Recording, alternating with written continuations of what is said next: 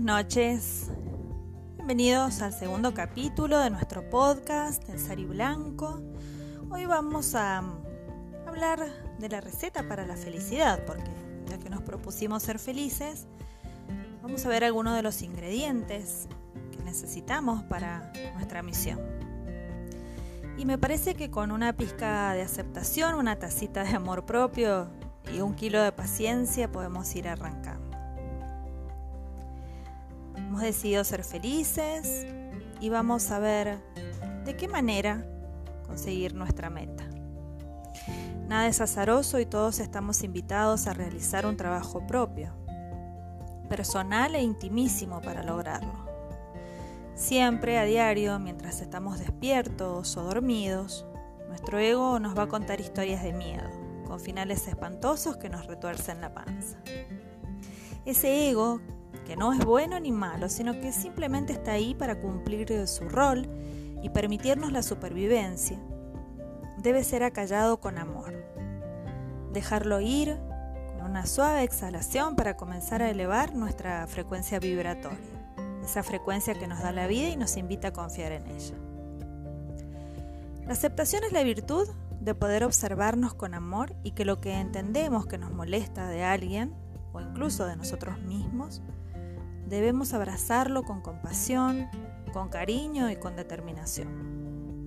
Yo no estoy diciendo que sea fácil, sino que es conveniente que se convierta en un ejercicio. Mientras antes logremos aceptar, más cerca nos vamos a encontrar siendo felices. Aún, aún entre los problemas y dificultades. Recuerden, estamos vivos. La felicidad no es un estado absoluto, sino una manera de soltarnos a la vida con la confianza de que en todo hay una razón de suceder. Avanzamos con el amor propio, una taza acá las cantidades aumentan, el ingrediente es más sabroso. Pero tal vez para algunos más difícil de conseguir. El autoamor es la capacidad de ponernos en primer lugar frente a todo. Hijos, esposo, padres, hermanos y amigos. Nutrirnos de cuidados y respeto. Implica decir que no. El no también es una opción. Y puede rápidamente deducirse que es un acto de egoísmo, nuestra educación y las creencias que traemos nos invitan a dar todo por los demás, aún aquello que no tenemos en nuestro interior. Repasen este ingrediente. Qué bueno puede salir de dar lo que no tengo. ¿Cuáles pueden ser las consecuencias a corto plazo de esa entrega incondicional? Seguimos con el siguiente, el más copioso, un kilo de paciencia, otra cualidad que es vital ejercitar en primer lugar con nosotros mismos.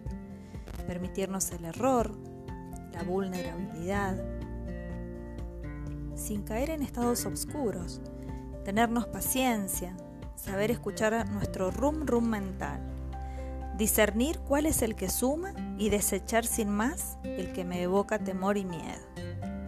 Buscar mis momentos para escuchar mi cuerpo, qué necesita, cómo lo necesita y cuándo.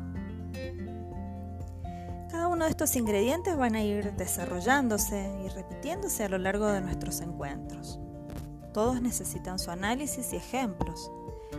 Esta es como la presentación previa y tal vez personal de este desafío. Ser felices no es para uno. Cuando soy feliz, tiño mi entorno, mis afectos, mi vida, con esa sensación aunque los aparentes vendavales de la vida nos empujen de aquí para allá. Los dejo reflexionar y les deseo una feliz semana.